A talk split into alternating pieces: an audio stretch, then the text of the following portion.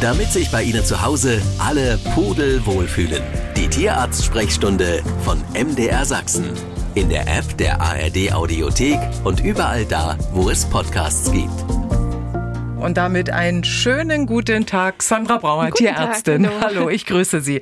Frau Lehmann aus Hasselbachtal hat eine lange Frage. Junge Berner Sennhündin, zweieinhalb Jahre, im April zum ersten Mal decken lassen. Beim Ultraschall sah es so aus, fünf Welpen, aber später beim Röntgen kein Welpe mehr zu sehen. Und der Tierarzt meinte, die Hündin hätte alle resorbiert. Und sie fragt sich natürlich jetzt, als Familie haben Sie nichts mitbekommen. Wie kann das passieren? Was haben Sie vielleicht eventuell falsch gemacht? Hm. Also das ist schon mal eher eine seltene Sache, dass man mhm. sowas erlebt diese fetale Resorption, von der hier gesprochen ist, erstmal was vielleicht ist für alle Beteiligten, Richtig. das ist, wenn diese Föten, die da in, im Muttertier sind, die werden wie aufgelöst und gehen dann in das Gewebe der Mutter über. Also die, ja, die zersetzt das in sich selbst. Mhm. Ähm, da passiert für die Mutter nichts Schlimmes, also die erleidet keine Komplikationen, aber natürlich ist es ja, sie sind weg, ne, mhm. wie es auch hier passiert. Meist ist es bei ein bis zwei Welpen, selten natürlich beim ganzen Wurf, wie es hier ist. Also das ist wirklich nicht so oft zu sehen. Ursache kann verschiedener Herkunft sein. Also die dem Besitzer haben nichts falsch gemacht, das schon mal vorneweg. Es kann mal was Infektiöses dahinter stehen. Also dass irgendein Herpesvirus oder Toxoplasmose, wie man es auch bei, bei einer Frau kennt, eine Ursache sein kann.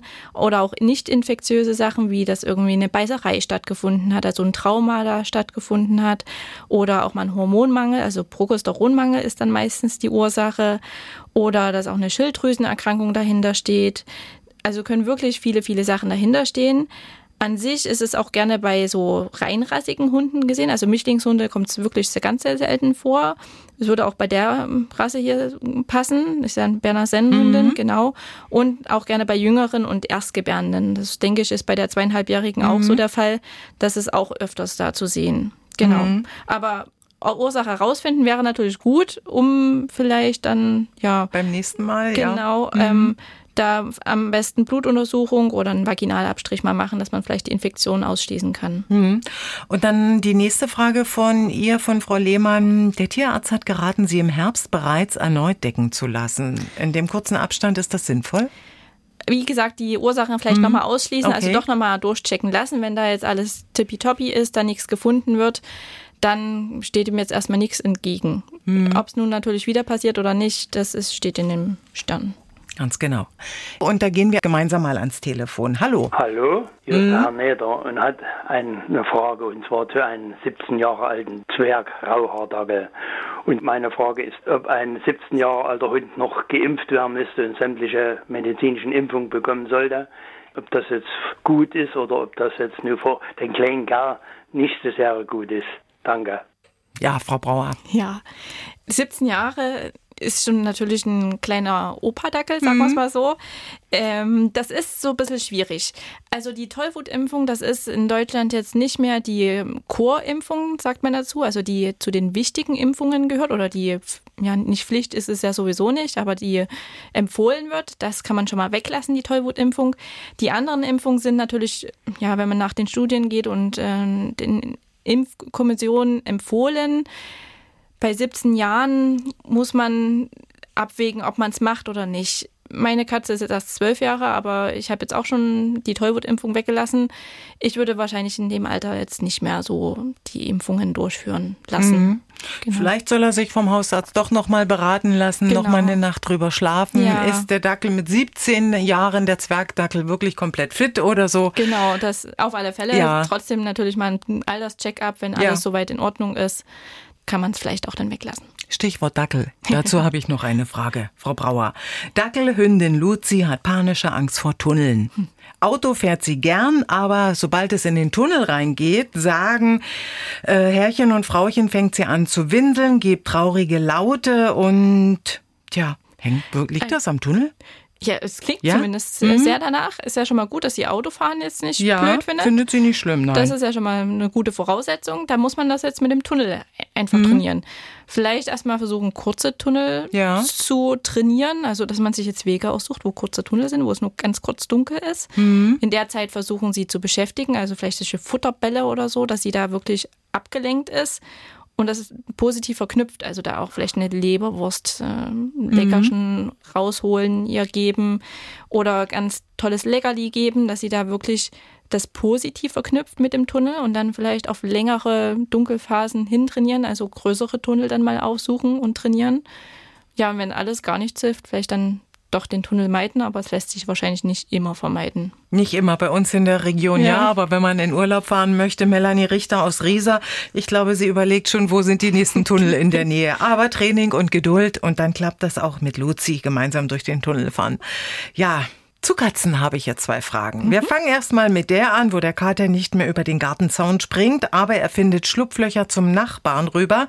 Aber er findet dann nicht mehr zurück, weil er ja nicht über Zäune springt. Außerdem hat die Hörerin geschrieben, sie hat drei Katzen, die anderen zwei springen, kein Problem. Nur der eine nicht. Jetzt, wie bringe ich meinem Kater das Springen über Zäune bei? Hm. Hm. Also, es sind schon mal nicht alle Katzen gleich. Ja. Sie sagt ja auch, zwei schaffen es, mhm. einer nicht. Der Richtig. eine, der müsste nochmal in die Schule gehen. Mhm. Es ist so ein bisschen mit der Lernfähigkeit bei einer Katze natürlich begrenzt. Also das Springen beibringen stelle ich mir bei einer Katze schwierig vor, weil okay. die haben ja einen eigenen Kopf. Das wird, denke ich, nichts. Also bei einigen gibt's, die, das klappt bestimmt, aber wenn das bis jetzt nicht geklappt hat, dann glaube ich auch nicht, dass man es beibringen kann. Ist ja auch immer eine gewisse Gefahr, überhaupt Zäune springen mit Verletzungen hängen bleiben. Also da auch ein bisschen vorsichtig sein. Ich würde versuchen, eher lieber das, den Garten katzensicher zu gestalten. Also die, die springen können, sollen springen mhm. und er, der da nicht springen kann, versuchen die Schlupflöcher da ja auszuschließen. So Lücken, die nicht größer als drei bis vier Zentimeter sein sollen, sonst kommt er doch mal durch. Und auch engmaschigen Zaun nehmen und vielleicht auch irgendwelche großen Steine an irgendwelche Schlupflöchern stellen, dass er einfach nicht durch kann. Und dann sollte das dann nicht mehr passieren. Und vielleicht ihm das Gefühl geben, wenn er doch im heimischen Garten bleibt, da gibt's was Besonderes. Genau, ne? ja. Irgendwie extra Leckerlis. Ja, mit kleinen Tricks, da kann man so manches erreichen. Eine andere Frage, etwas trauriger zum Thema Kater. Hier ist der Kater 17 Jahre. Er hat einen Tumor, Bauch- und Schilddrüsenüberfunktion, bekommt Cortison gespritzt. Medi für die Schilddrüse frisst überhaupt nicht mehr. Und Wendy aus Großenhain fragt, was soll ich tun? Jetzt natürlich die Frage, sie weiß, dass sie ihn gehen lassen muss. Einschläfern oder den normalen Sterbeprozess abwarten? Ja, also hm. 17 Jahre alter Garfield, der hat mhm. natürlich zwei große Baustellen. Der Tumor im Bauch und die Schilddrüsenüberfunktion, das sind zwei Erkrankungen, die natürlich chronisch sind und die nicht mehr heilbar sind. Zusätzlich frisst er auch nicht, also er hat auch wahrscheinlich abgenommen, also er würde wahrscheinlich irgendwann verhungern. Das will man natürlich der Katze auch nicht ja. so antun. Und ob man das nun sehen kann oder das mit anschauen kann, das muss jeder selber wissen. Aber man will sie ja nicht leiden lassen. Und die Katzen sind ja sehr zäh, also die leiden wirklich stumm. Die zeigen nicht, wenn sie Schmerzen haben. Und diese Erkrankungen, die jetzt hier erwähnt wurden, sind natürlich auch nicht solche Erkrankungen, die Schmerzen verursachen. Es kommt eher dazu, dass sie sich nicht wohlfühlt mhm. und dadurch schlechter frisst. Aber wann der Zeitpunkt gekommen ist, muss wirklich der Tierbesitzer selber entscheiden, so ein bisschen an Lebensqualitäten festmachen. Also fressen, trinken, das ist natürlich jetzt hier schon ein bisschen eingeschränkt wie ist er am Alltag gut drauf oder auch nicht, ne? Oder sitzt er wirklich nur noch in der Ecke? Aber das muss jeder selber entscheiden, weil jeder kennt sein Tier am besten. Mhm, anhänglich hat sie auch noch geschrieben mhm. und eben hat sie beobachtet, er jammert nicht, liegt entspannt da. Und sie von ihrer Einschätzung her, dass er keine Schmerzen hat, aber Frau Brauer, Sie haben es ja erklärt. Genau, genau es kann trotzdem sein, dass er ja still leidet. Richtig, vielleicht trifft sie jetzt ihre ja, Entscheidung, genau. wenn die aus Großenhain. Tierarztsprechstunde, Xandra Brauer und sie beantwortet noch zwei Fragen für heute. Wir starten. Gutes Zeugnis, der Sohn hat schon lange einen Wunsch, ein Haustier. Die Eltern wollen ihm den Wunsch erfüllen. Hamster oder Wellensittich. Und jetzt gibt es folgende Kriterien. Der Sohn spielt nämlich Flöte, es könnte also auch mal laut werden.